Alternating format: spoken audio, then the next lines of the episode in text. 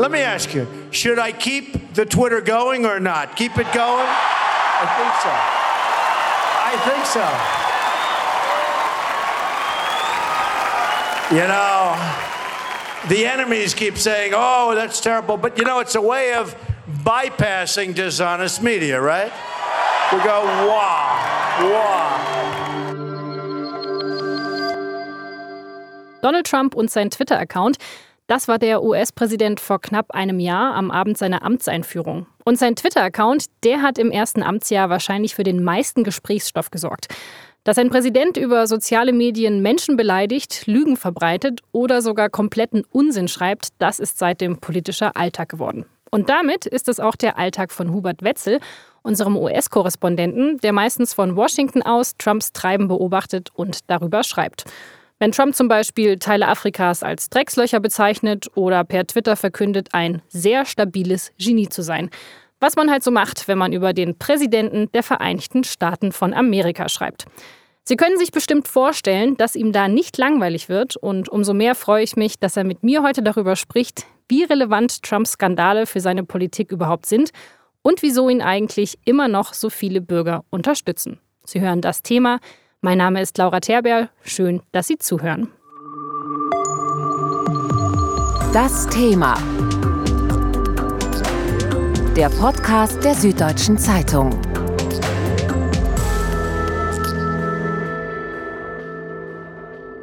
Herr Wetzel, schön, dass Sie mit uns sprechen. Grüße Sie. Herr Wetzel, der erste Tweet des Tages von Donald Trump, der kommt ja meistens so gegen 6 Uhr früh Washington-Zeit. Wann stehen Sie denn auf? Ich stehe meistens ein kleines bisschen früher auf. Das heißt, ich schaue so gegen halb sechs mal in meine E-Mail, um zu sehen, was die Zentrale in München haben möchte. Und normalerweise, haben Sie völlig recht, kommen dann auch schon die ersten Tweets von Donald Trump. Der ist auch ein Frühaufsteher, respektive schläft nicht so richtig. Viel hat man manchmal den Eindruck.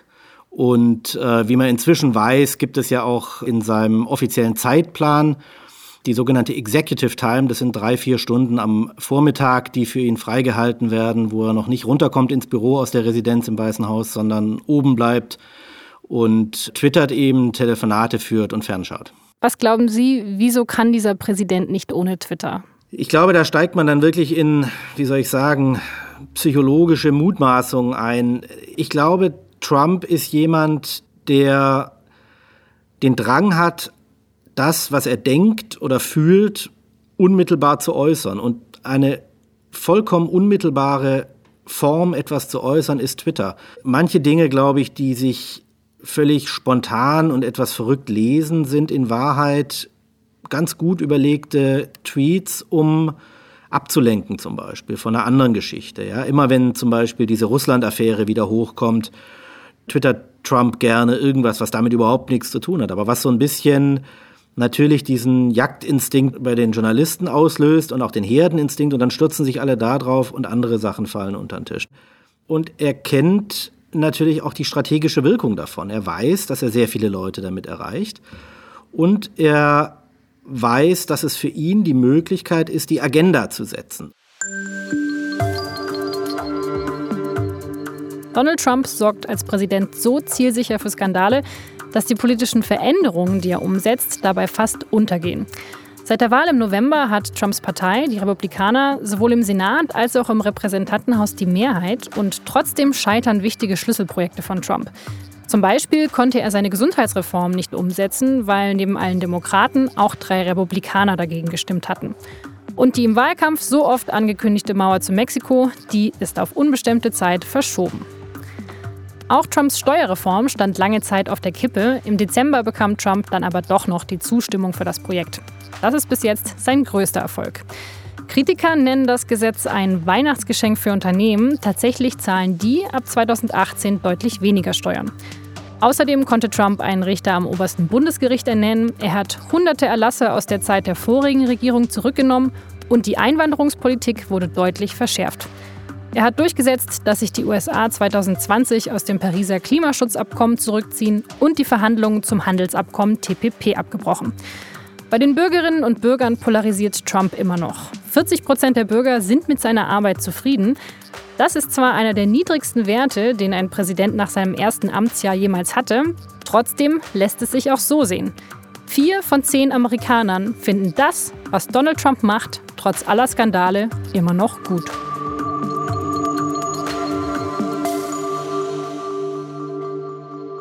Herr Wetzel, was würden Sie sagen? Hat Trump in seinem ersten Amtsjahr jetzt viel oder eher wenig erreicht? Das ist eine Sache, glaube ich, und das ist interessant. Das hängt sehr, sehr davon ab, mit wem man redet, diese Bewertung. Ja? Sie haben es gerade vorgelesen, es gibt immer noch 40 Prozent der Bürger draußen im Land, die sagen, Trump ist ein guter Präsident. Und diese Leute würden sagen, alles, was Sie gerade aufgezählt haben an Dingen, die er durchgesetzt hat, machen ihn zu diesem erfolgreichen Präsidenten. Die Rücknahme der Regulierung, Umweltschutzvorschriften, ähm, Arbeitsschutzvorschriften, dann ganz wichtig die Durchsetzung des konservativen Richters Neil Gorsuch am Supreme Court, am Verfassungsgericht. Das ist sehr vielen republikanischen Wählern sehr, sehr wichtig. Das Interessante an diesen 40 Prozent ist ja, das ist ein bisschen weniger ungefähr als das, was er in der Wahl bekommen hat. Und ich glaube, das zeigt ganz gut, wo sozusagen, wenn man die Zustimmung anguckt, für ihn die Decke ist, aber auch wo der Boden ist. Okay, das heißt, Donald Trump baut gerade die USA um, aber die meisten Bürger oder zumindest relativ viele der US-Bürger finden das eigentlich ganz okay. Viele finden es ganz okay, ja. Viele finden es ganz okay. Ich meine, viele Leute profitieren direkt davon, von diesem Umbau. Ne? Es gibt sehr viele Leute, die nächstes Jahr oder jetzt dieses Jahr mehr Geld in der Tasche haben werden durch die Steuersenkung. Die, die wirtschaftliche Lage ist sehr gut. Es ist praktisch Vollbeschäftigung. Der Aktienmarkt ist sehr gut. Wie gesagt, die Löhne entwickeln sich in die richtige Richtung. Ich glaube sozusagen die Wirtschaftsdaten, die die Leute am ehesten direkt spüren, die entwickeln sich in die richtige Richtung. Und das ist für sehr viele Leute natürlich erstmal einfach positiv. Aber man sagt ja schon auch, dass diese Tax-Reform, die jetzt durchgesetzt wurde, eigentlich nicht wirklich den ärmsten Menschen hilft. Und das sind ja genau die, die für Trump gestimmt haben. Also wie passt es denn zusammen? Es ist, glaube ich, ein bisschen ein Irrtum zu glauben, die Ärmsten hätten Trump gewählt. Die Ärmsten in Amerika wählen in aller Regel demokratisch oder sie wählen gar nicht. Wer Trump gewählt hat, ist die untere Mittelschicht. Das heißt, es sind Leute, die verdienen ungefähr, ich würde jetzt mal sagen, zwischen, weiß ich nicht, 40 bis 60.000 Dollar im Jahr. Ja, das ist nicht besonders wenig im Vergleich zu vielen anderen. Es ist aber auch nicht besonders viel, wenn man damit eine, eine Familie ernähren muss diese Leute werden schon entlastet. Ja, die werden auch zum Beispiel über den Kinderfreibetrag entlastet. Und ich glaube schon, dass diese Leute eine Verbesserung ihrer finanziellen Verhältnisse sehen werden. Das ist, kann man, glaube ich, nicht wegdiskutieren. Das wäre auch absurd, das wegzudiskutieren. Die Frage ist, ob sozusagen den Preis, den Amerika dafür zahlt, angesichts all dessen, was Trump auf der anderen Seite anrichtet, an politischen und gesellschaftlichen Schäden, ob es das wert ist, ja, oder ob das notwendig ist, dass das so gemacht wird oder ob nicht auch jeder andere republikanische Präsident eine ähnliche Steuerreform durchgesetzt hätte, ohne all die Schäden anzurichten, die Trump ganz zweifellos anrichtet. Ja. Die Schäden, die er anrichtet, das liegt eben auch an den Skandalen, die er regelmäßig verursacht. Bei uns überwiegt deswegen ja auch die negative Berichterstattung über Trump, weil er irgendwie jede Woche einen neuen Skandal hat. Wie ist das in den USA? Ist das da überhaupt so ein großes Thema? Ja, das ist ein riesiges Thema und ich will auch jetzt nicht, damit ich nicht falsch verstanden werde, ich will nicht sagen, dass ich Trump für einen besonders äh, erfolgreichen Präsidenten halte. Ich glaube, wenn man sich das Gesamtbild anguckt, dann ist es verheerend, dann ist es ein absolutes Desaster und ich glaube schon, dass das auch viele Leute hier in den USA so sehen. Sonst wären die Umfragewerte nicht überwiegend negativ für ihn. Ich wollte nur damit sagen, man kann erklären, auch wenn man es vielleicht nicht billigt, aber man kann erklären, warum Menschen teilweise immer noch denken, er ist ein guter Präsident. Die Skandale sind da und das ist natürlich das, was bei uns, bei den Deutschen ankommt. Auch das Verhältnis natürlich. Trump hat das Verhältnis zu den Verbündeten massiv verändert. Das ist auch was, was uns natürlich sehr viel mehr betrifft als jetzt irgendein Arbeiter in Ohio oder in Wisconsin. Und insofern glaube ich, dass das verständlich ist, dass aus der deutschen Perspektive vielleicht andere Dinge im, im Vordergrund stehen. Aber Sie hatten ja vorher auch gemeint, dass ja so Skandale teilweise auch dem Präsidenten nutzen, weil sie für eine gewisse Ablenkung sorgen. Naja, ich glaube, sie schaden ihm, aber sie schaden ihm bei den Leuten, die Trump ohnehin nicht mögen. Ja? Ich glaube, bei den Leuten, die Trump für seine Basis hält und für die Trump regiert, schaden ihm diese Skandale nicht besonders. Ich glaube, diese Debatte, die jetzt hier in Washington seit einer Woche praktisch geführt wird und die wirklich inzwischen langsam zu Farce wird. Ja? Also diese sogenannte Shithole-Debatte. Mit welchem vulgären Begriff hat Trump jetzt bestimmte afrikanische oder mittelamerikanische Länder beleidigt? Ja? War es Shithole oder Shithouse? Das ist eine Debatte, die jemanden in Indiana oder in äh, Illinois oder in Wyoming ich glaube, da sind sehr viele Leute, die einfach nur den Kopf schütteln. Ja. Okay, also dass seine Anhänger sich nicht für diese Skandale interessieren, äh, okay, aber es sind ja nicht nur fragwürdige Aussagen, sondern teilweise auch einfach falsche. Donald Trump und seine Regierung, die lügen regelmäßig, das ist Fakt. Und so haben sie Donald Trump auch in einem ihrer Texte beschrieben.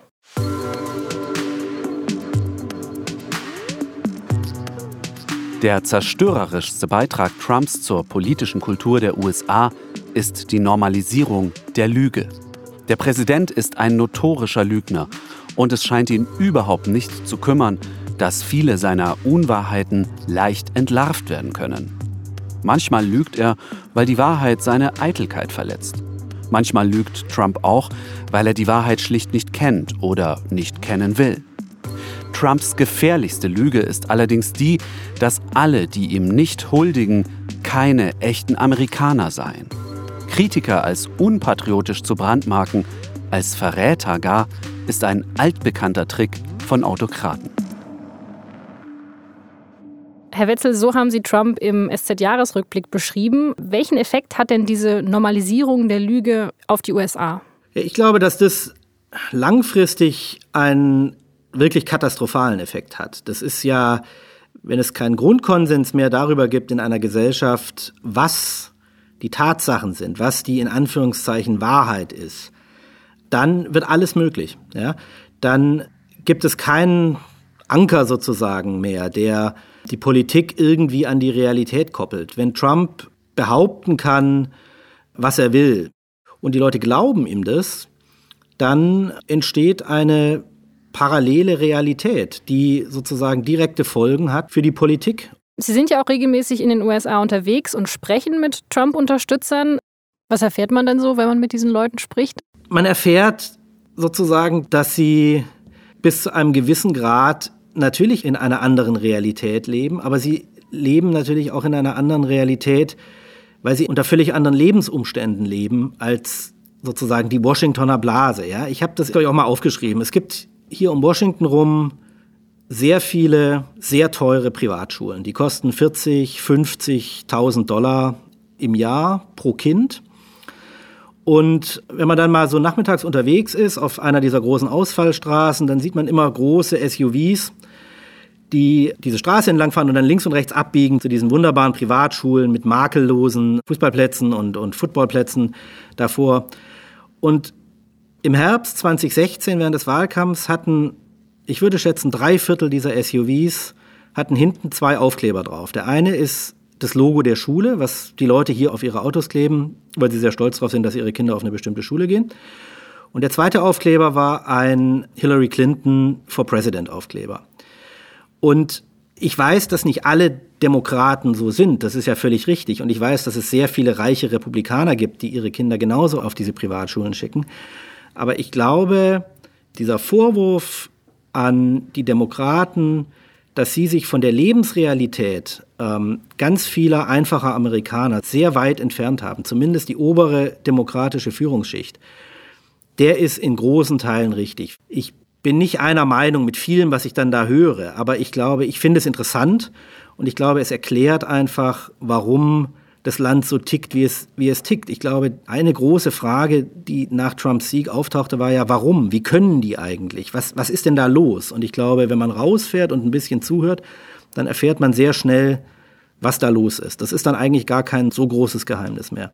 Und diese Zerrissenheit, die Sie gerade beschrieben haben, da stehen ja auch die Medien in den USA eigentlich mittendrin. Also wir haben auf der einen Seite Breitbart oder Fox, die irgendwie versuchen, diesen Präsidenten in Schutz zu nehmen und dann auf der anderen Seite so Medien wie die New York Times und Washington Post, die äh, vergeblich die ganze Zeit versuchen wollen zu erklären, was der Präsident eigentlich alles falsch macht oder Falsches sagt. Aber wie objektiv sind denn die US-Medien Ihrer Meinung nach? Also kann man jetzt so einem Medium wie der New York Times auch vorwerfen, dass sie zu negativ über Trump berichten? Ich glaube schon, dass die New York Times, nehmen wir die jetzt mal Pars pro Toto für, diesen, für dieses Spektrum, dass die so ein bisschen das Gefühl hat, das Korrektiv sein zu müssen zum Präsidenten. Und das ist in gewisser Hinsicht richtig, weil das natürlich die Aufgabe unabhängiger Medien ist. Aber ich glaube, die Grenze zwischen Korrektiv und Teil des Widerstands, ja, der Resistance, wie das hier heißt, zu sein, die wird da schon manchmal überschritten. Es gibt schon, glaube ich, den Reflex zu sagen, Trump hat Unrecht, Trump liegt falsch. Man kann sicherlich sagen, dass die Objektivität auf der rechten Seite nicht gegeben ist. Fox News ist nicht objektiv, das ist gar keine Frage. Breitbart sowieso nicht. Breitbart, da hätte ich schon Probleme, die als Journalisten zu bezeichnen. Das ist doch, glaube ich, sehr, sehr propagandistisch eigentlich. Medien wie die New York Times, die gehen also Trump schon fast unfair stark an. Andere Medien dagegen verteidigen ihn sehr stark, wie zum Beispiel Fox News. Und da hören wir mal einen Ausschnitt, wie ein Moderator die letzte Äußerung von Trump zu den Shithole Countries gerechtfertigt hat. I think it's either fake news or if it's true, this is how the forgotten men and women in America talk at the bar. This is how Trump relates to people. If you're at a bar and you're in Wisconsin and you're thinking they're bringing in a bunch of Haiti people or El Salvadorians or people from Niger, this is how some people talk. Is it graceful? No. Is it polite or delicate? Absolutely not. Is it a little offensive? Of course it is. But you know what? This doesn't move the needle at all. This is who Trump is. He doesn't care. He shoots from the hip. And if he offends some people, fine.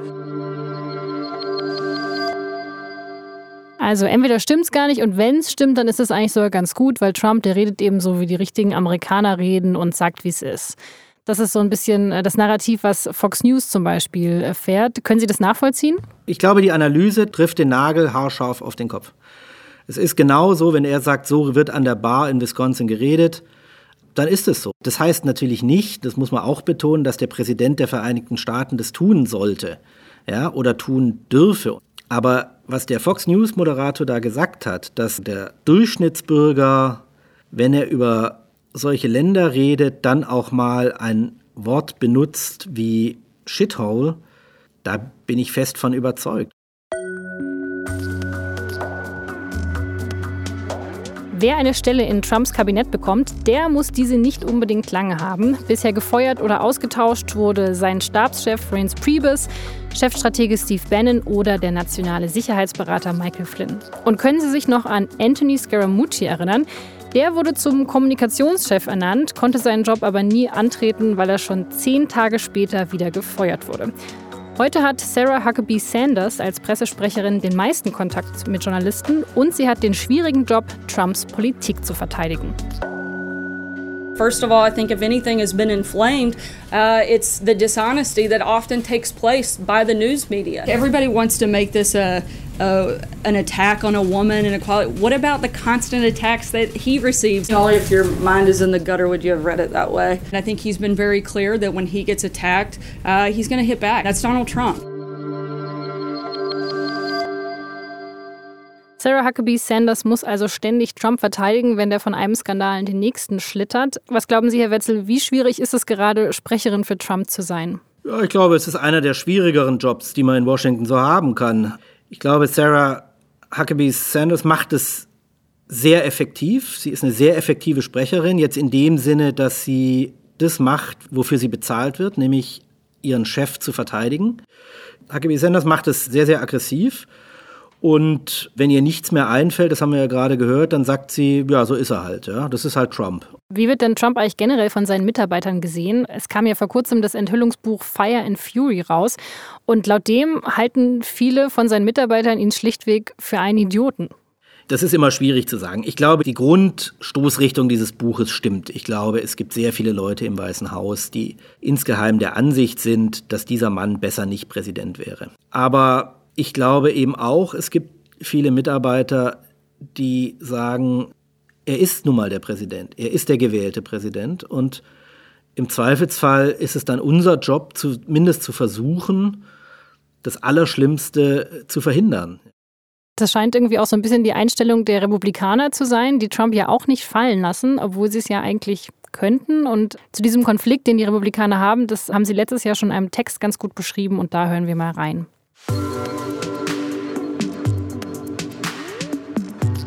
Vielleicht ist das symptomatisch für die Lage. Viele sind verärgert über Donald Trump. Manche sind regelrecht angewidert. Aber jene, die den Präsidenten verlassen müssten, damit er stürzt, seine Mitarbeiter und die Republikaner im Kongress, machen weiter.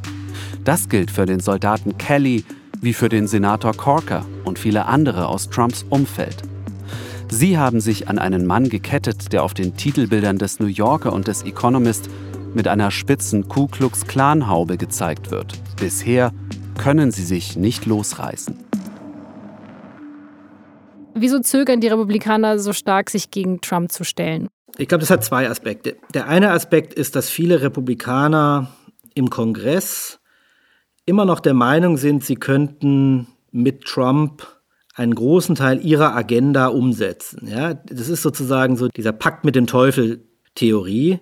Ja, wir mögen ihn zwar nicht, wir halten ihn für gefährlich, aber am Ende unterschreibt er uns die Gesetze, die wir ihm schicken. Und das ist natürlich eine kalte, aber es ist eine politische Kalkulation zu sagen. Ja, also am Ende ja, kriegen wir ihn schon irgendwie unter Kontrolle und er macht dann das, was, was wir wollen. So. Der andere Punkt ist sozusagen diese Frage, warum stürzen die ihn nicht? Die impliziert ja immer so ein bisschen, dass sie ihn stürzen könnten. Und das ist nicht so leicht. Ja? Ein Präsident, der ist ja direkt gewählt. Das ist ja nicht wie in einem parlamentarischen System, wo es einfach ein Misstrauensvotum gibt und dann ist der Kanzler am nächsten Tag nicht mehr Kanzler, sondern der Präsident ist gewählt und den kann man nicht einfach rauswerfen, ja, sondern da gibt es ein Verfahren, dieses Impeachment-Verfahren und das ist ein sehr langwieriger, sehr schwieriger, politisch sehr heikler Prozess. Es gibt ja bisher von all dem, was Trump gemacht hat, nichts, was wirklich sozusagen, wenn man es neutral betrachtet, ein Grund für ein Amtsenthebungsverfahren wäre, ja. Dummheit ist ja kein Grund für eine Amtsenthebung. Ignoranz ist auch kein Grund. Frechheit, Unverschämtheit, Frauenfeindlichkeit, Rassismus, das sind alles keine Gründe, um einen Präsidenten des Amtes zu entheben. Es gibt Leute, die sagen, wenn überhaupt es möglich sein sollte, dass die Republikaner ihn loswerden oder stürzen in Anführungszeichen, dann würde das so funktionieren, dass irgendwann eine Gesandtschaft von Republikanern aus dem Kongress ins Weiße Haus marschiert und sagt, so jetzt ist Schluss, du musst zurücktreten. Ja, oder wir kooperieren nie wieder mit dir, sowas in der Art. Aber das wäre nach Meinung einiger Beobachter hier die einzige Möglichkeit, Rücktritt, erzwungen oder nicht, Trump vorzeitig loszuwerden. Wir haben ja vorher schon über Trumps Zustimmungswerte gesprochen und die Mehrheit lehnt Trumps Politik mittlerweile ab. Heißt es, die Amerikaner würden ihn heute nicht nochmal wählen? Ja, das ist eine schwierige Einschätzung. Ich, ich würde sagen, ich würde es nicht ausschließen, dass er nochmal gewinnen würde. Ich glaube aber auch, dass zumindest ein Teil der Republikaner, die ihn damals gewählt haben, und sehr, sehr viele Demokraten, die damals nicht zur Wahl gegangen sind, jetzt eine andere Entscheidung treffen würden, in dem Wissen, was passiert, wenn Donald Trump Präsident ist. Das heißt, Vermutlich würden einige Republikaner ihn nicht wählen und daheim bleiben. Und vermutlich würden sehr viele Demokraten, die nicht zur Wahl gegangen sind, weil sie Hillary Clinton nicht mochten, jetzt zur Wahl gehen. Und das reicht natürlich zusammengenommen, um ihm einen zweiten Wahlsieg zu verwehren. Das war ja sehr, sehr knapp. Das muss man ja, darf man ja nicht vergessen. Das waren insgesamt, glaube ich, 100.000 Stimmen in drei oder vier Bundesstaaten, die ihn da über die Hürde gehoben haben. Ich könnte mir vorstellen, dass es dieses Mal nicht nochmal funktionieren würde. Aber das kommt sehr darauf an, wen die Demokraten ins Rennen schicken. Das kommt auch sehr darauf an, wie sich Trump in dem zweiten Wahlkampf verhält. Insofern, ich würde da ungern eine feste Prognose abgeben wollen, aber ich glaube, seine Siegchancen sind eher ein Tick gesunken, als dass sie ein Tick gestiegen sind seit dem November 2016. Gibt es noch irgendwas, was Sie überraschen würde in den nächsten drei Jahren von Trumps Präsidentschaft? Mich würde überraschen, wenn Trump tatsächlich mal das tut, was er angekündigt hat im Wahlkampf, nämlich sich als der unideologische Dealmaker zu zeigen, der er immer gesagt hat, der er ist und der er vielleicht, wenn er nicht so dünnhäutig wäre, auch sein könnte. Ja, er ist ja den Republikanern eigentlich zu nichts verpflichtet. Er ist ja kein Republikaner in dem Sinne. Er könnte durchaus in einigen Fragen was machen, was nicht immer nur sozusagen der republikanischen Linie entspricht. Wenn er das mal hinkriegen täte, dann wäre das sicherlich überraschend. Aber sagen wir mal so, an Unverschämtheiten und Beleidigungen und schlechtem Benehmen überrascht mich eigentlich nichts mehr.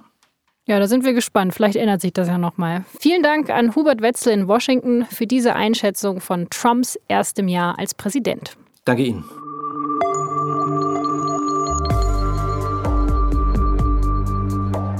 Das war das Thema für diese Woche. Ich hoffe, es hat Ihnen gefallen und wenn nicht, dann schreiben Sie mir doch eine E-Mail an podcast.sz.de und sagen Sie mir, wieso. Der nächste Podcast erscheint am nächsten Mittwochabend.